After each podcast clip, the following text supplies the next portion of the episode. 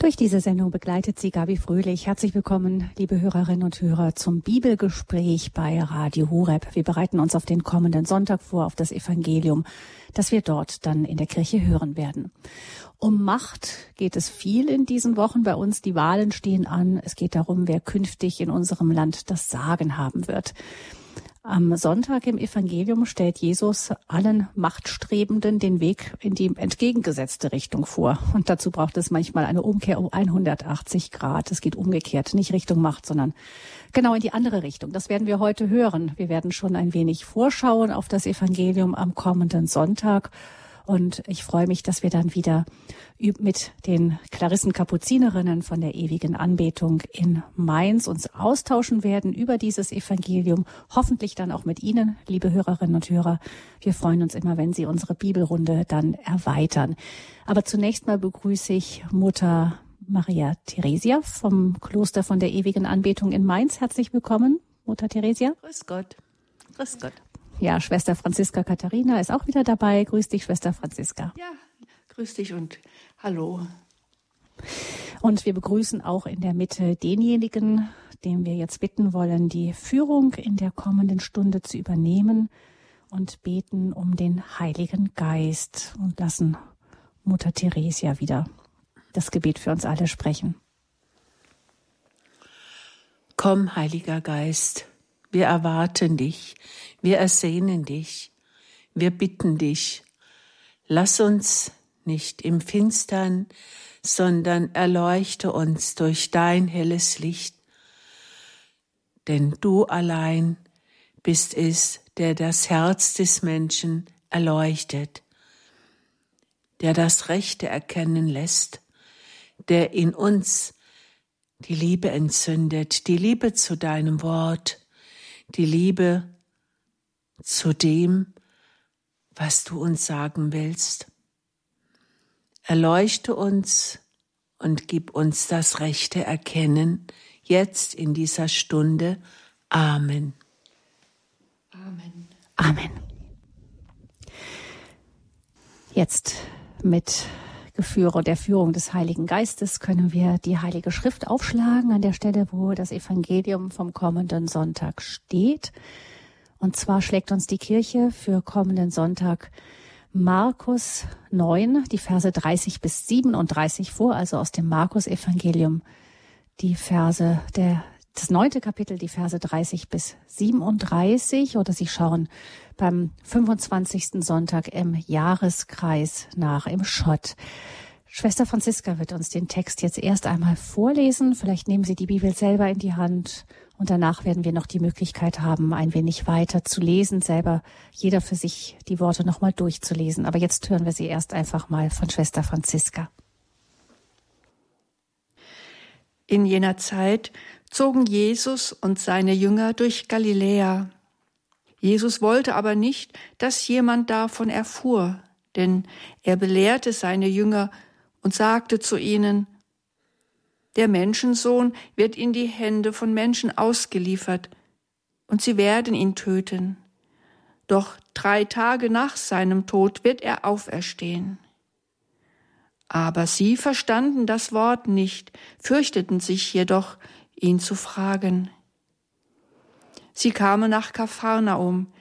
Als er dann im Haus war, fragte er sie, Worüber habt ihr auf dem Weg gesprochen?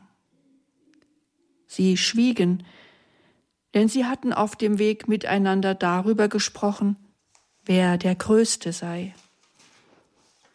Da setzte er sich, rief die Zwölf und sagte zu ihnen, Wer der Erste sein will, soll der Letzte von allen und der Diener aller sein.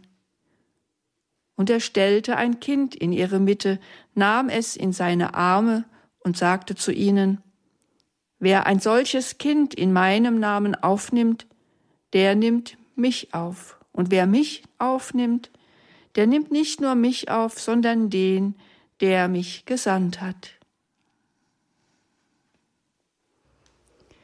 Soweit die Worte des Markus-Evangeliums. Wir hören jetzt eine Musik und bei dieser Musik können wir die Heilige Schrift selber nochmal in die Hand nehmen und den Worten etwas in unserem Herzen nachspüren.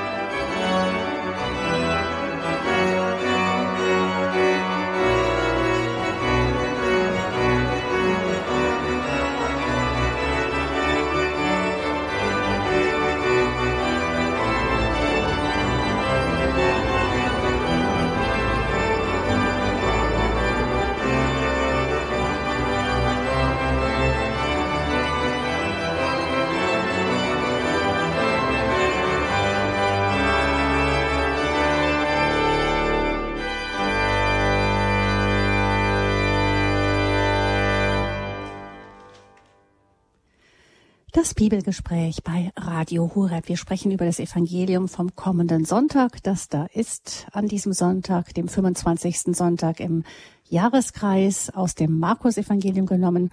Neuntes Kapitel, die Verse 30 bis 37. Wer der Erste sein will, soll der Diener aller sein. Ein wirklich bekannter Satz aus diesem Evangelium.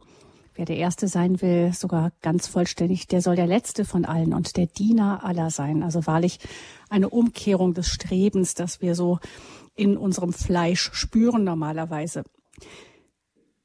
Mutter Theresia ähm, und Schwester Franziska, ihr habt ähm, eben auch zugehört, noch gelesen. Was sagt euch dieses Evangelium als erstes? Wie sieht's bei dir aus, Schwester Franziska? Ich bin ein bisschen am Anfang des, dieses Evangeliums hängen geblieben. Und zwar das Erste, was mich einfach äh, persönlich anspricht, ist, wenn es heißt, ähm, Jesus zog mit seinen Jüngern durch Galiläa, aber er wollte nicht, dass jemand etwas davon erfuhr, weil er den Jüngern etwas, ja, wie heißt es, belehren wollte oder ihnen etwas mitteilen wollte. Also es gibt Situationen, in denen Jesus einfach mit den Jüngern allein sein will. Und ich übertrage das jetzt einfach auch auf uns. Es gibt immer wieder äh, ja, Gelegenheiten, wo wir spüren, da stehe ich jetzt ganz konkret vor Jesus in seiner Gegenwart und jetzt hat er mir etwas zu sagen, mir ganz persönlich. Also wir sind eine Gemeinschaftsreligion, wir brauchen einander, wir, wir Christen gehören zusammen, aber es gibt einfach Situationen, wo wir alleine vor dem Herrn stehen und unser Herz ganz ihm öffnen sollen um aufzunehmen, was er jetzt mir persönlich ganz konkret zu sagen hat. Und dann kommt gleich das Zweite, dass es mich einfach immer wieder erschüttert zu hören. Jesus spricht ja, es ist ja keine Belehrung in dem Sinn, ähm, dass er jetzt einen Glaubenssatz äh, ihnen beibringt, den sie dann wiederholen und lernen sollen, sondern es ist ja etwas ganz Inneres, was er ihnen sagt, dass er äh, nach drei, dass er äh, ja den Menschen ausgeliefert werden wird und den Tod erleiden wird und dann, dass er auferstehen wird. Das ist ja äh, unsere Botschaft, die wir in diese Welt hineintragen sollen und es immer wieder auch tun. Aber die Jünger verstehen ihn überhaupt nicht. Und wir haben es ja letzten Sonntag gehört, Petrus bei der ersten Leidensankündigung sagt, das soll einfach nicht geschehen. Nein, das darf nicht geschehen. Er hat ganz andere Vorstellungen. Also das, das ist unmöglich, dass so etwas geschehen wird. Bei der dritten Leidensankündigung, die in einem Kapitel später kommen wird, heißt es ja, dass Jakobus und Johannes dann äh, eine Bitte an Jesus haben, nämlich sie möchten in seinem Reich rechts und links von ihm sitzen. Also die Reaktion darauf und hier die Reaktion, eigentlich gar keine, denn sie verstehen nichts. Und dann heißt es, sie scheuten sich, ihn zu fragen. Also sie hätten jetzt die Möglichkeit, ihn, nach, ihn nachzufragen. Ja, wie meinst du das? Wie, wie heißt es? Wie soll das, wie soll das aussehen? Wie soll das geschehen? Aber nein, sie hören diese so persönliche Mitteilung von Jesus, was er ihnen offenbaren möchte und wo er wirklich mit ihnen alleine ist und, und keiner darf jetzt stören, weil es so was Intimes ist, was er sagen wird. Sie verstehen es nicht und kommen nicht auf die Idee, ihn zu fragen. Im Gegenteil, es heißt ja dann weiter, ja, sie haben unterwegs darüber dann gesprochen, nachdem Jesus das ihnen gesagt hat, wer denn von ihnen der Größte sei. Also, das kommt mir irgendwie so, wenn ich von der Psychologie her komme, wie eine Übersprungshandlung vor. Da ist so eine existenzielle Mitteilung gemacht worden und die Jünger überlegen sich, wer von ihnen ist denn jetzt eigentlich der Größte? Also äh, etwas vollkommen anderes und auch erstmal vollkommen Unverständliches.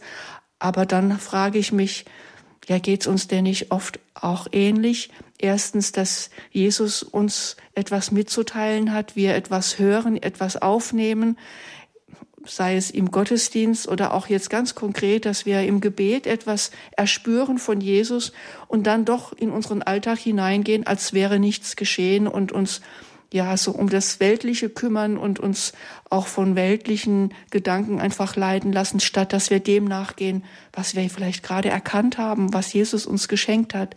Es ist also wirklich ganz menschlich.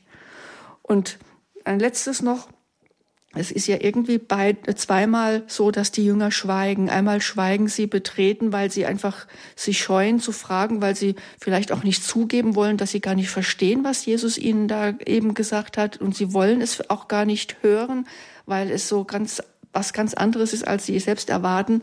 Also dieses betretene Schweigen und dann das Schweigen, worüber habt ihr unterwegs gesprochen? Also es kommt mir so ein bisschen vor wie Kinder, die ertappt werden bei irgendeiner einer, äh, äh, ja, Missetat, werden er, erwischt und ja, was hast du getan? Und dann schweigt man. Das ist etwas ganz Menschliches, was Kindliches, aber was wir Erwachsenen auch gerne tun, dass wir einfach schweigen und äh, uns schämen über ja, das, was wir getan oder eben nicht getan haben. Ja, wie reagiert Jesus? Also er weiß, worüber sie gesprochen haben, sonst würde er das dann nicht sagen, was er dann sagen wird. Er hat es vielleicht gehört oder er ahnt es, er kennt seine Jünger in und auswendig. Er rügt sie nicht, sondern er rückt sozusagen die Haltung der Jünger zurecht, wenn er dann sagt, ja, wer der Erste sein will, der soll der Letzte von allen und der Diener aller sein. Und dass er dann das so ähm, ja handgreiflich zeigt, indem er das Kind dann in die Mitte holt und das umarmt, in die Arme nimmt. Das gefällt mir besonders gut, dass Jesus nicht nur etwas erklärt, sondern es zeigt und einfach dadurch auch es eindringlicher ist. Und ich glaube, dieses Bild, dass Jesus dieses Kind in die Arme nimmt, das haben wir alle vor Augen. Das vergisst man so schnell nicht.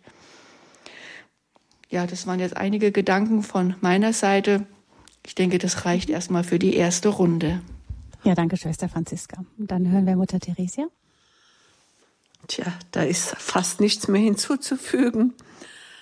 Ähm, für mich ist äh, diese Leidensankündigung immer etwas, äh, wo ich empfinde, dass Jesus davon reden muss. Schließlich ist es etwas, was ihn dann das Leben kostet. Und äh, es ist immer wieder die Rede davon, was äh, ich bin betrübt, ich bin betrübt und ich wäre froh, sage ich es mit meinen Worten, wenn es schon geschehen wäre. Aber und der Menschensohn wird den Menschen ausgeliefert. Das muss doch für ihn eine ganz ganz schreckliche und sagen wir wirklich eine grausame Vorstellung gewesen sein, denn diese Auslieferung ist ja nicht äh, jetzt etwas, naja, äh, man verteidigt sich und dann hat sich das, sondern er wird ja einer Bosheit ausgeliefert, die unbeschreiblich ist einer Bosheit und einer Grausamkeit. Und Jesus hat es ja immer wieder erlebt, dass sie ihm nach dem Leben trachten, dass wenn sie ihn nicht verstehen oder wenn sie ihn als Angriff äh, erfahren, dass sie sich wehren möchten und äh, einmal heißt es ja, sie wollten ihn den Abhang hinunterstürzen. Also Jesus weiß, was in den Herzen der Menschen vorgeht und auch gerade ihm gegenüber, wenn er versucht, ihnen die Augen zu öffnen, ihre Herzen zu erreichen, wie er dann das Gegenteil bewirkt, dass sie ihn immer mehr hassen, immer mehr ablehnen. Also Jesus, in einem Kommentar habe ich gelesen, Gott, der Vater, liefert den Sohn aus. Jesus wird ja nicht von einem Menschen ausgeliefert, zwar durch den Verrat, aber im letzten ist es ja Gottes Entscheidung, sich dem Menschen auszuliefern. Jesus wurde ja schon den Menschen ausgeliefert durch seine Geburt. Er hat sich ja genau in diesem Moment, in seiner ganzen, ganzen Schwachheit den Menschen ausgeliefert. Und was das für Gott bedeutet, das können wir ja sowieso nicht ermessen. Und deshalb äh, berührt es mich immer wieder, dass Jesus davon sprechen möchte. Er, will es seinen Jüngern mitteilen, seinen engsten Freunden will er davon reden, auch was ihn bedrückt.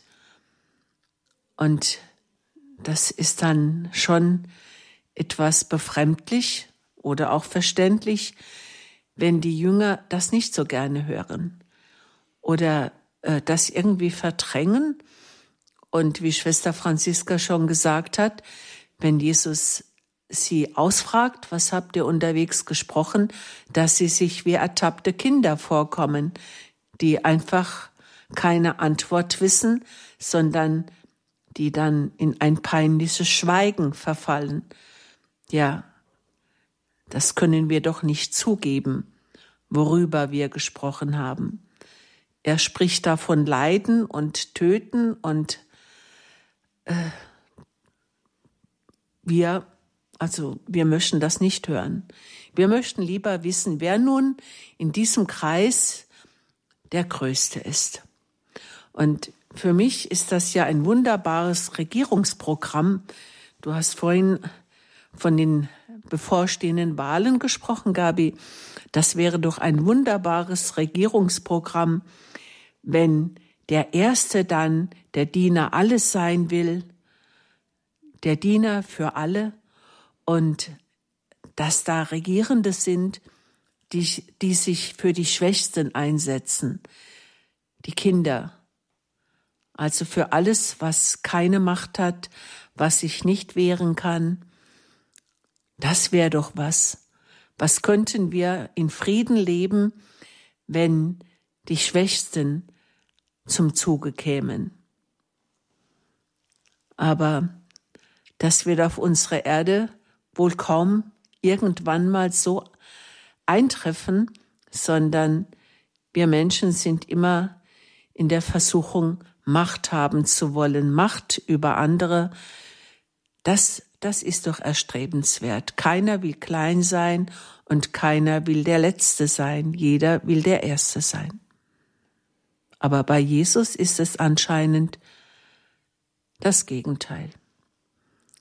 Er ist derjenige, der sich der Kleinen annimmt, der für die Schwächsten da ist, und wir Menschen sind ja immer vor Gott die Schwächsten. Und genau dazu ist ja Jesus gekommen, um uns die Schwachen stark zu machen und um die Kleinen groß zu machen. Das soll jetzt mein erster Beitrag sein. Ja, danke, Mutter Theresia. Ähm, ich bin zuerst hängen geblieben an diesem Satz, ähm, dass die Jünger verstanden das Wort nicht, also das, wo Jesus von seinem Leiden spricht, seinem Kommenden. Sie verstanden das Wort nicht, fürchteten sich jedoch, ihn zu fragen. Und da habe ich gedacht, dass es, äh, der Mensch hat sich nicht geändert, damals genau gleich wie heute. Ähm, ich kann mir vorstellen, wenn Jesus irgendwie was anderes gesagt hätte, ähm, was sie nicht verstanden haben hätten. Also keine Ahnung, ähm, über den Menschensohn werden glorreiche Scheine auftauchen und ähm, er wird in alle Menschen werden kommen und ihn anbeten oder irgendwie sowas, was angenehmer klingt. Ähm, da hätten sie vielleicht schon nachgefragt, aber diese Ankündigung, das, was Jesus da sagt, das klingt irgendwie bedrohlich und da fürchteten sie ihn zu fragen, also das, äh, sich ihn zu fragen. Und ich kann mir vorstellen, dass das bei uns auch nicht ähnlich, auch ähnlich ist oft. Also es gibt Dinge, glaube ich, die möchten wir gerne wissen. Also das, wo wir eh schon auf der Spur sind, so das, äh, was so auf unserer auf unserer Linie liegt und ähm, Dinge, die so gegen unsere Spur gehen, also gegen das, was wir uns so vorstellen und erhoffen und wünschen und so, ähm, das möchten wir lieber gar nicht so gerne wissen. Da fragen wir gar nicht so gerne nach. Also ich glaube, jeder von uns hat irgendwie sehr festsitzende Überzeugungen oder ähm, ja, vielleicht auch eine ganz bestimmte Weltsicht oder so, die, die ganz ähm, oft in der er sich wohlfühlt, in der man vielleicht ähm, sich eingerichtet hat und sich sagt, so und so sind die Dinge. Und dann kommt irgendjemand und sagt einem, das ist aber eigentlich ganz, ganz anders. Und ähm, dann möchte ich den sehen, der bereitwillig sagt, oh, sag mir mal ähm, wirklich und äh, erzähl einfach mal. Ich glaube, die Leute sind selten, die die Offenheit haben, dann sich in ihrem in ihren Überzeugungen stören zu lassen oder in ihrem in ihren Zukunftsplänen auch. Ne? Genauso wie wenn man einem Kind auch äh, sich etwas vorstellt, der Nachmittag läuft so und so und dann plötzlich klingt durch, ist anders. Das möchte man lieber gar nicht wissen und deshalb fragt man auch gar nicht nach. Also da habe ich mich und ich denke uns alle auch sehr wiedergefunden da in dem Verhalten der Jünger. Und genau, das macht, macht mich nachdenklich. Und dann ähm, bei dem Kind, das Jesus den Jüngern in die, das in die Mitte stellt und es in seine Arme nimmt und sagt, wer ein solches Kind in meinem Namen aufnimmt. Ähm, da musste ich denken an eine Familie, die ich kenne, die ein kleines Mädchen adoptiert haben, ähm, das ein ähm, kleines Zigeunerkind ist oder Rom, Roma, Sinti, Roma-Kind, wie man es jetzt korrekt sagt. Ich weiß gar nicht, woher dieses Kind nun genau von welcher Familie kommt, aber ich glaube, wir wissen alle, was gemeint ist. Auf jeden Fall hat ähm, dieses Mädchen diesen Hintergrund und die ist als schwerstbehindertes Kind, als kleines Baby ähm, im Heim gelassen worden. Und diese Familie hat dieses Kind aufgenommen. Und ähm, das ist so wunderschön zu sehen, wie dieses kleine Kind da in, in der Mitte ist jetzt schon einige Jahre dort, wird langsam auch ein bisschen größer. Aber sie ist so wie, ähm, wie so der Mittelpunkt der Familie. Ähm, auch die Kinder, ähm, ich finde, dass die Kinder von dieser Familie etwas von dem haben, was man so soziale Kompetenz nennt, also in einem Übermaß regelrecht. Also da ging es jetzt wirklich drum, sogar ob die Familie umzieht in eine neue Stadt und da würden für die anderen Kinder Schulwechsel anstehen und alles auch deshalb, weil in der alten Wohnung wenig Platz ist und sie haben in der neuen Stadt etwas Größeres angeboten bekommen. Und die eine Tochter tut sich mit dem Schulwechsel sehr schwer. Der ist für sie wirklich an einem ganz blöden Moment in ihrer Schullaufbahn. Aber sie hat dann gesagt, wenn es für die Martha, so heißt das kleine Mädchen, wenn es für Martha gut ist, dann mache ich das.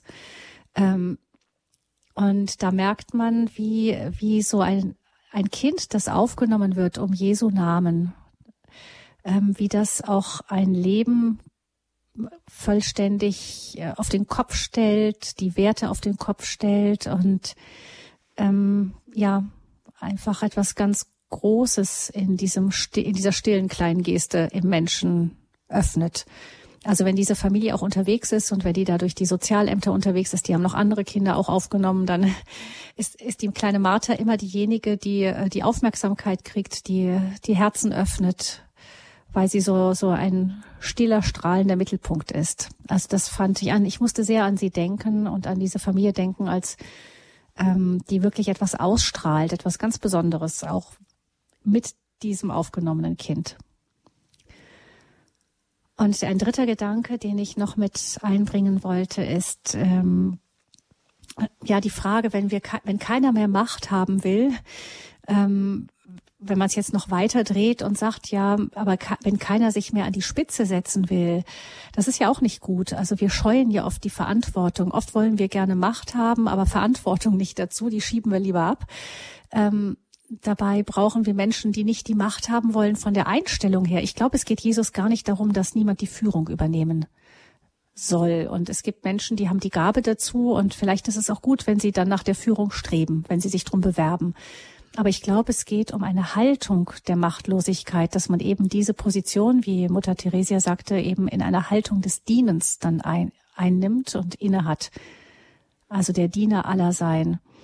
Und ähm, ich glaube, wir brauchen Menschen, die Verantwortung wieder übernehmen, die das wagen. Es wird ihnen auch furchtbar schwer gemacht, finde ich im Moment. Also Verantwortung zu übernehmen, ein Fehler und ach ja, das muss nur vom Richtigen entdeckt werden und man ist sofort weg vom Fenster. Das ist wirklich, finde ich, ganz eine schwierige Entwicklung in unserer Zeit, dass Verantwortung übernehmen so schwer geworden ist und vielen auch so madig gemacht wird.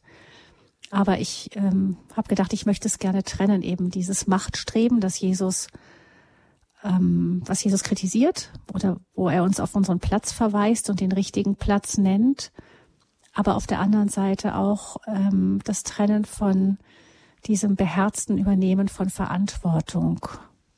Aber vielleicht können wir uns da gleich auch noch weiter drüber austauschen in hier im Bibelgespräch bei Radio Horeb und ich würde mich freuen, wenn Sie, liebe Hörerinnen und Hörer, unsere Runde auch mit Ihren Gedanken erweitern würden. Das Hörertelefon ist jetzt offen unter 089 517 008 008 können Sie mitsprechen im Bibelgespräch bei Radio Horeb zum, Morgen, zum Sonntagsevangelium übermorgen 089 517 008 008. Und wir hoffen, dass wir dann nach der Musik mit Ihnen ins Gespräch kommen können.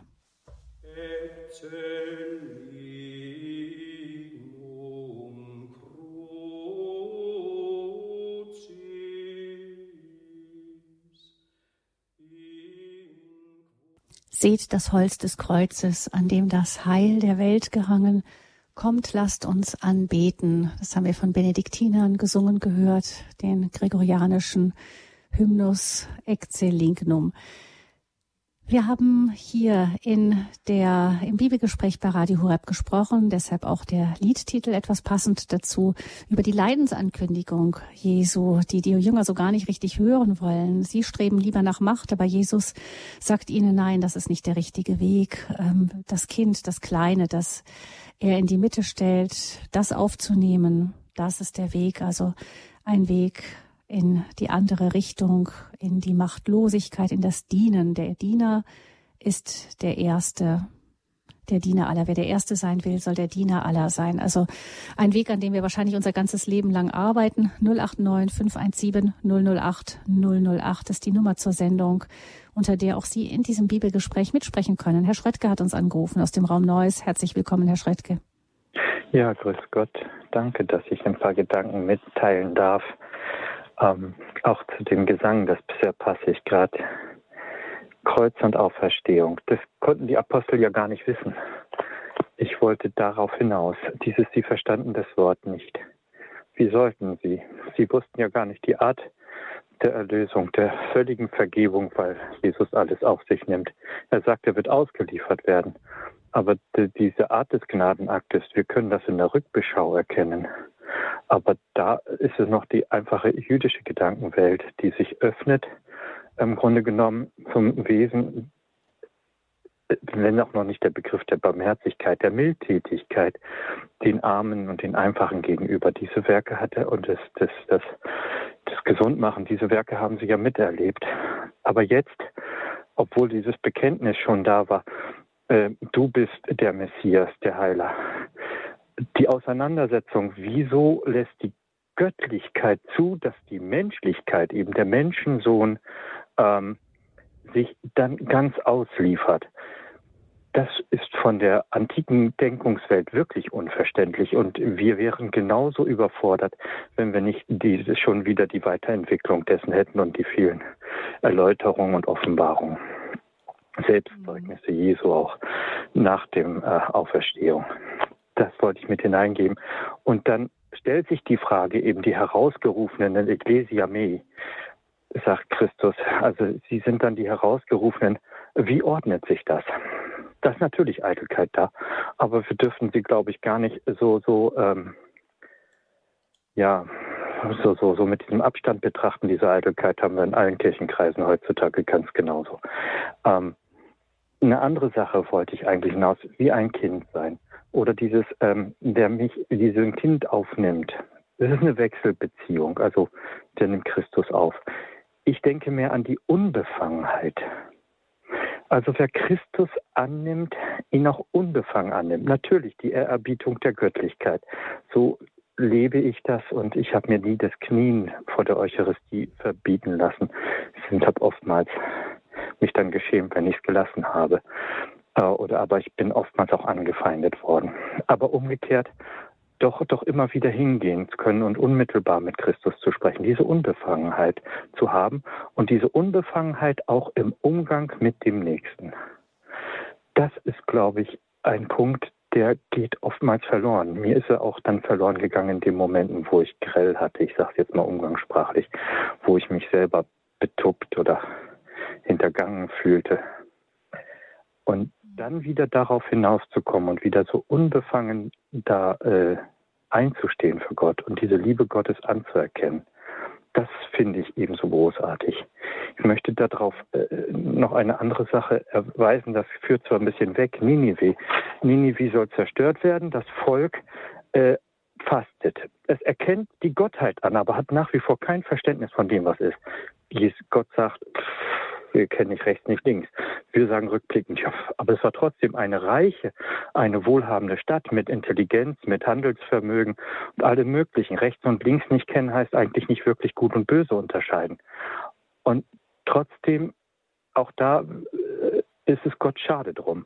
Und diese Unbefangenheit, diese Liebe, diese Anerkenntnis, diese Bereitschaft, Gott anzuerkennen, das wie ein Kind, wie ein Kind annehmen. Das wollte ich mit hineingeben. Ich glaube, dann löst sich auch manches und dann kann man dafür unbefangener wieder ins Evangelium hineinschauen. Mhm. Dankeschön, Herr Schrettke, dass Sie uns diese Gedanken mit hineingegeben haben. Das war ja schon auch recht wieder vielfältig. Vielen herzlichen Dank.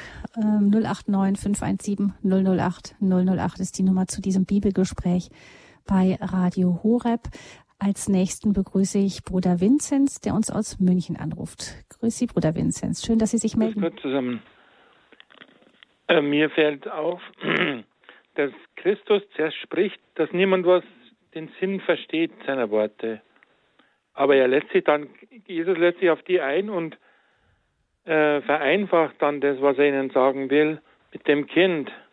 Ja, das ist irgendwo verständlich, ein Kind aufzunehmen nahm es in seine Arme und während solches Kind um meinen Willen aufnimmt, nimmt mich auf.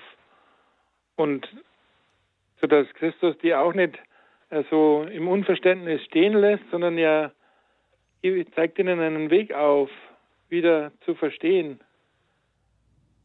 Ja, das finde mhm. ich. Und die Stufe, so zuerst das Kind aufnehmen, dann nimmt Christus auf und wer ihn aufnimmt, nimmt den auf, den er der Christus gesandt hat, so, dieses äh, finde ich so, so, so, große Stufen sind es dann bis ganz nah auf, sage ich mal. Mhm. Erst bei dem Kind so ganz klein angefangen so, und dann bis zu dem, der Christus gesandt hat. Wenn man klein also anfängt. In dem ganz kleinen, in dem kleinen ist der ganz große. Ja, so. Mhm. Also Sie sehen darin, Bruder Vinzenz, wenn ich es richtig verstanden habe, auch sowas wie einen pädagogischen Weg, den Jesus mit den Jüngern geht. Er merkt, die, sie verstehen das nicht oder sie ja, das sich auch, ja. Und, mhm. Mhm. Das, sieht das Unverständnis der Jünger. Mhm. Ja, wäre gut, wenn wir auch manchmal so reagieren könnten. Wenn meine äh, Jungs nicht auf mich hören, dann kriegen sie Schelte meistens, weil ich zu ungeduldig bin. Aber die, ähm, aber Jesus macht das tatsächlich anders. Er er ähm, schimpft dann gar nicht mit ihnen, sondern ich kann mir vorstellen, dass er einmal tief durchatmet und dann sagt er, gut, wie kann ich es Ihnen denn noch vermitteln oder anders vermitteln, diesen Weg, den ich ja. gehen will. Ne? Hm. Zuerst mit dem, wer der Erste sein will, sei der Letzte und dann noch das, den Weg beschrieben mit dem Kind. Mhm. Ja. Dankeschön Ihnen. Bruder Bitte Vinzenz, schön. dass Sie uns darauf hingewiesen haben. Alles Gute, Gottes Segen Ihnen nach München. Danke. Ihnen auch alles Gute. Und danke. Mhm. Mutter Theresia und Schwester Franziska, möchtet ihr dir noch irgendetwas dazu hinzufügen, zu diesem Weg, den Jesus mit uns Menschen geht? Im Moment glaube ich nicht. Ja, dann kann ich dich ja mal fragen. Nämlich Mutter Theresia hat ja, du hast ja, du bist ja ähm, Äbtissin eurer eures Klosters, eurer deiner Gemeinschaft und so. Und wie wird das denn Führung, äh, Macht, ähm, Verantwortung, wie wird das denn bei euch im Kloster gehandhabt? Nämlich die Äbtissin hat, glaube ich, schon viel zu sagen, oder? Naja, sagen wir mal so, sie hat tatsächlich die Verantwortung, aber die Regel der heiligen Clara, die hat doch einem gewissen Machtstreben Einhalt geboten, Erstens, indem sich niemand zur Äbtissin macht, sondern sie wird durch geheime Wahl äh, gewählt und wer die meisten Stimmen hat, der ist dann die Äbtissin, also der gilt als gewählt. Also niemand nimmt sich das Amt selbst. Das finde ich immer toll, dass äh, auch, dass man nach drei Jahren wieder neu gewählt werden muss. Also niemand sitzt jetzt auf immer und ewig lebenslänglich auf seinem Thron, sondern ähm, alle drei Jahre muss wieder gewählt werden. Wieder das ist bemerkenswert, nämlich das ist ja eine Regel aus dem Mittelalter, nicht? Muss man ja bemerken an der Stelle in Klammern auch mal. Ähm, das war ja eine Zeit, in der wir sowas von demokratischen Wahlen nicht viel wussten. Ja, eben, eben. Und ähm, bei, bei der heiligen Clara und bei Franziskus war ja das ein, ein Ideal, dass äh, niemand sich die Macht nehmen kann. Also dass niemand sich etwas als Proprium zueignen darf. Niemand soll das als das äh, eigene betrachten, sondern es soll immer wieder, äh, man soll immer wieder loslassen können und äh, das, das, was der Mensch oder was Clara und Franziskus als das äh, Erstrebenswerteste angeschaut hat, das war Christus selber. Wir sollen nichts besitzen außer den Herrn Jesus Christus, sagt Clara einmal in der Frage der Armut. Und somit ist auch im Kloster, also bei uns, ist äh, das auch eben äh, das Gesetz, das gewählt wird. Und dann werden noch äh, Beraterinnen gewählt. Also die Äbtissin entscheidet sehr wenig alleine. Sie muss immer auf die Schwestern hören, die zum Diskretorium gehören, aber auch äh, vieles entscheidet der Konvent selber. Also von äh, Macht und das Sagen alleine zu haben, davon ist nicht viel zu spüren, würde ich mal äh, bekennen. Ja, mhm. es, es ist zwar auch immer wieder anstrengend, äh, wenn man äh, selber wüsste, wie es gehen könnte, aber es dient vielmehr dem Frieden, die Schwestern zu hören und ähm, ja eine demokratische äh, Struktur im Konvent zu haben. Das halte ich für sehr klug und dem Frieden dienend. So viel zur Macht der Äbtissin. Äh, für mich wirklich auch nochmal bemerkenswert, wenn man im Hinterkopf hat, eben in welcher Zeit diese Regel geschrieben wurde. Clara lebte eben im Mittelalter, wo eben rundherum Fürsten, Könige, auch der Papst doch äh, mit einer ganz anderen Machtfülle auch ausgestattet waren, dass sie da so eine äh, im Grunde ja hochmoderne ähm, Regel aufgestellt hat, was die Leitung und Führung des Klosters angeht. Ja, aber die waren ja davon beeinflusst, dass sie genau sahen, wie, wie schädlich es ist, wenn einer allein das Sagen hat. Und genau da wollten sie ja entgegenwirken, dass, äh, dass niemand Macht in dem Sinn über die anderen hat. Brüder und Schwestern sollten wir ja sein. Und das hat Clara und Franziskus angestrebt. Also dieses, dieses Gemeinschaftliche und auch dieses Aufeinanderhören, das war ihnen auch ganz wichtig. Vielleicht könnte ja, ich dann noch einwerfen. Ja. Es ist vielleicht gar nicht so die Frage, oder die Tatsache, dass es modern ist, weil wir jetzt von heute ausgehen, sondern man muss sagen, Clara und Franziskus haben halt doch sehr auf das Evangelium geschaut und gerade Franziskus, der wird ja auch als alter Christus bezeichnet. Also er hat versucht, Jesus wirklich alter, alter im Sinne von der andere, nicht der andere, der alte, ja, der andere. Ja. Mhm. Und also, dass, dass er wirklich versucht hat, Jesus nachzuahmen in seinem Leben und in, in, in, in, in dem, wie er auch seine Gemeinschaft äh, führt und lenkt. Und da, davon war natürlich Clara auch sehr geprägt und hat es äh, indem sie auf, auf Franziskus geschaut hat, aber auch indem sie auf Jesus geschaut hat, versucht von daher auch dieses Amtsverständnis zu haben. Also nicht der, keine prophetische Gabe, so wird es mal im 20. Jahrhundert sein, sondern dieses Denk, sondern so hat es Jesus vor tausend Jahren gemeint, also in, in deren Denken. Also dass sie wirklich das Evangelium und auch dieses heutige Evangelium, was wir jetzt gerade betrachten, äh, versucht haben umzusetzen. Also der, der der Erste soll der Diener aller sein. Clara hat sich als Dienerin verstanden und die, und die Brüder hießen ja auch Minderbrüder und Minderschwestern. Das sind die, die Minister sind ja, das heißt ja der Diener.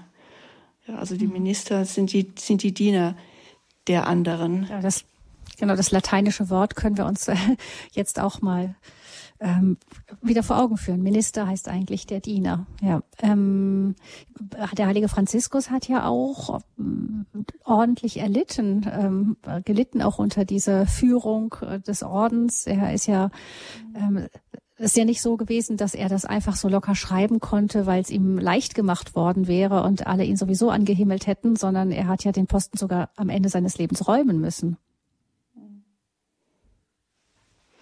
Mehr oder weniger. Das ist auch ein, ein Zeichen dafür, dass, dass man also nicht an diese dass man diese Position nicht als Machtposition sieht, sondern als dienende Position und werden ja nicht mehr auch körperlich vielleicht zugeschwächt, aber auch äh, überfordert war über einfach die von der großen Zahl der Brüder, die plötzlich da waren. Das, das war ja auch gar nicht sein Plan. Das kam immer mehr und immer mehr.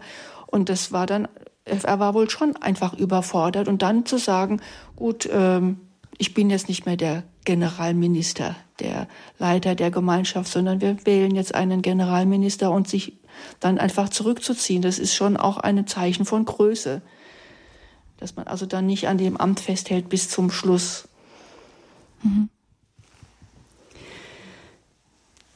Wer unter euch der Größte sein will, der soll der Kleinste sein, der soll der Diener sein, der Letzte von allen, ist sicher ein, ein ja eine Grundgedanke, den wir in unserem Leben immer, immer wieder neu durch, durchbuchstabieren können. Es geht ja jetzt nicht drum so sehr, dass wir in unserer Gesellschaft es gewöhnt sind, ähm, viel Macht über andere zu haben oder so. Aber ich glaube, es ist auch so eine ganze Haltung, scheint mir, die dahinter stein, äh, steht. Man kann ja auch sagen, es kann manchmal einfach um ständiges Recht haben gehen. Das ist ja allein schon sich auch über den anderen stellen, indem man versucht, immer Recht zu haben, indem man nicht mehr wirklich richtig hinhört auf den anderen, indem man sich nichts sagen lässt. Also das geht ja weiter als nur in ein, ja, wenn es um Fürsten und Könige geht, das haben wir heute nicht mehr so. Und die Leute, die wirklich Machtpositionen haben, sind weniger. Aber das Evangelium spricht ja jeden von uns an. Also ich kann mir vorstellen, da geht es auch wirklich um eine, um eine Haltung zum Leben und zum Menschen. Also suche ich jetzt nach vorne zu kommen. Bei den Kindern merkt man das noch sehr ähm, wer möchte sich hier hinsetzen? Ich, ich, ich und alle drängeln. Also irgendwie ist es im Menschen drin, dieses Gefühl, ich komme zu kurz, wenn ich nicht drum kämpfe, dass ich nach vorne komme. Ähm, aber da die, die andere Haltung einzunehmen, zurückzutreten und sich zu sagen, Gott kümmert sich drum, dass ich das bekomme, was ich brauche.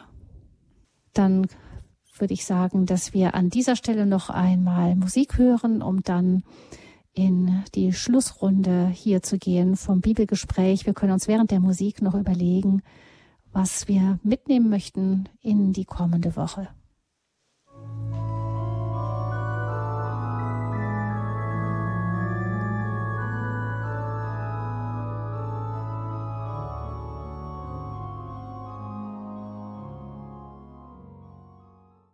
Um Macht oder nicht Macht haben, ging es im Evangelium heute. Wer will der Erste sein? Darum geht es den Jüngern. Und Jesus sagt, ihr sollt die Letzten sein, der Diener aller. Das ist die richtige Reihenfolge im Reich des Herrn. Was bleibt von diesem Bibelgespräch? Wir hatten etwas Zeit darüber nachzudenken. Schwester Franziska, was nimmst du vor allem von diesem Evangelium mit? Ja, mir kam jetzt ein ganz äh, äh anderer Gedanke, den wir noch gar nicht, die wir gar nicht angesprochen haben. Aber bevor ich zu dem Gedanken komme, ähm, der Blick, den wir hier wahrscheinlich doch sehr oft bekommen oder den wir, der sich uns automatisch bietet, ist der Blick auf den Abendmahlsaal, wenn Jesus dieses Wort ja direkt umsetzt. Der erste soll der letzte von allen und der Diener aller sein, wenn er den Jüngern die Füße wäscht am Ende seines Lebens. Also da übersetzt er das ja in sein Leben konkret hinein, wo wir es wirklich auch plastisch vor Augen sehen. Aber genauso am Anfang seines Lebens, das ist schon mal angeklungen heute, äh, Jesus selbst hat sich ja ganz klein gemacht, indem er als Kind, als, als wirklich hilfsbedürftiges Kind äh, in diese Welt hineingekommen ist und selbst dieses Kind wurde, das aufgenommen werden musste von Menschen. Und da kam mir jetzt der Gedanke, ja, wenn wir die Eucharistie feiern und die Kommunion empfangen, dann empfangen wir doch genau ihn, der sich so klein macht, der wirklich äh, der Diener aller sein wollte und sich ja klein gemacht hat, um als Mensch auf diese Welt zu kommen, aber der sich auch so klein macht in diesem Stückchen Brot, dass, dass er wirklich winzig ist und ja, wir ihn aufnehmen können und dann denke ich an die Zusage, die er hier macht, wer ein solches Kind, also wer mich in mich aufnimmt, der nimmt auch den auf, der mich gesandt hat. Das sind wir genau in der Eucharistie an dieser Stelle des Evangeliums. Und das möchte ich mitnehmen, gerade in dieser Woche, äh, gerade wenn wir Eucharistie feiern, möchte ich an dieses Wort Jesu denken und mich von ihm in die Arme genommen fühlen, denn auch ich möchte ein Kind sein, das er in den Arm nimmt. Danke, Schwester Franziska. Dann hören wir Mutter Theresia. Äh, ich, ich möchte ähm, mir wieder gerne dieses, dieses letzte Wort Jesu zu Herzen nehmen. Wer der Erste sein will, soll der Diener aller sein. Aber es kann ja nicht so sein, dass ich gern der Diener bin, damit ich der Erste bin.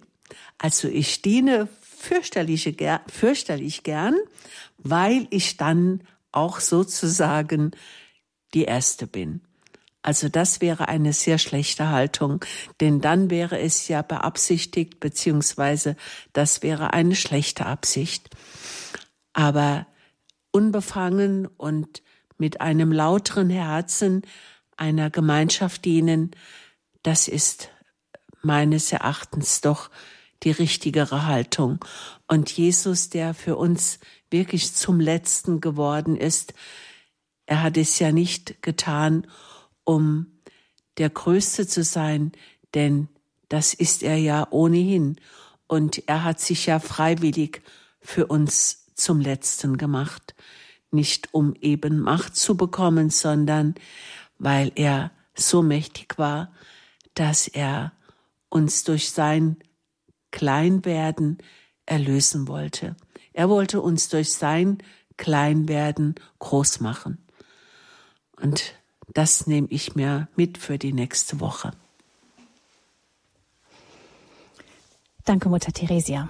Bei mir sind es zweierlei Punkte. Das eine ist ähm, dieses Offenbleiben, auch Jesus immer wieder fragen, Gott fragen, was ist denn damit gemeint? Also wir haben ja Jesus ja nicht als menschliche Person vor uns, der mit uns spricht, aber ich denke, Gott spricht zu uns auch oft durch unsere Mitmenschen und da wünsche ich mir, dass ich doch wieder mehr diese Offenheit habe, wenn der andere etwas sagt, was mir verquer geht, doch nochmal hinzuhören und nochmal nachzufragen und nicht gleich ähm, schnell in Opposition zu gehen, sondern wirklich nachzuhören, so zu sagen, Gott, willst du mir etwas dadurch sagen? Also die Bereitschaft, sich immer wieder in Frage zu stellen, das ist das eine. Und das andere ist ähm, ja der große Wunsch, bereit zu sein, Verantwortung zu nehmen, ohne ähm, nach Macht zu streben. Ich glaube, also so dieses richtig klassische Machtstreben ist nicht mehr so offen in uns, aber ich spüre es schon, wenn man so ähm, zum Beispiel mit den Kindern oder mit einem anderen Menschen in einen Machtkampf kommt, sei es auch, äh, wenn man anfängt zu diskutieren über, es gibt jetzt nur genug Themen, über die man heiß diskutieren kann im Moment, und ich spüre da, wie schnell man auch in so einer Art Machtkampf in diesen Gesprächen ist.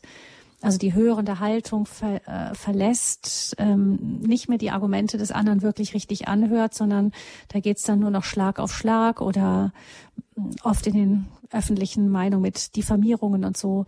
Ähm, ich finde das sehr traurig und ich merke, dass die Tendenz auch bei mir manchmal ist und ich würde da gerne gegenarbeiten und eben in diese Haltung hineinkommen, mehr eben des Dienens, auch des Dienens, auch im Gespräch zum Beispiel. Und damit sind wir auch schon am Ende des Bibelgesprächs. Dankeschön, Mutter Theresia und Schwester Franziska, wieder für diese Stunde, die uns immer so treu schenkt. Dankeschön dafür. Ich wünsche allen einen gesegneten Sonntag, auch Ihnen schon, liebe Hörerinnen und Hörer, aber auch euch Schwestern und ähm, freue mich, dass Sie immer wieder mit dabei sind, auch im Bibelgespräch mit Ihren Anrufen. Danke, sagt Gabi Fröhlich und der Schlussdank, der geht wieder an den Herrn und da bitte ich die Schwestern um ein Gebet noch. Heiliger Geist, du Licht, das das Herz erleuchtet, schenke uns, dass wir das Wort freudig aufnehmen, das Wort, das uns Jesus sagt. Wer der Erste sein will, sei der Diener aller. Schenke uns ein lauteres Herz, das in Lauterkeit dienen will. Schenke uns, dass wir darin die Nachfolge sehen, die Nachfolge in der Wahrheit, die da Jesus heißt. Schenke uns, dass wir in deinem Lichte wandeln. Amen. Amen.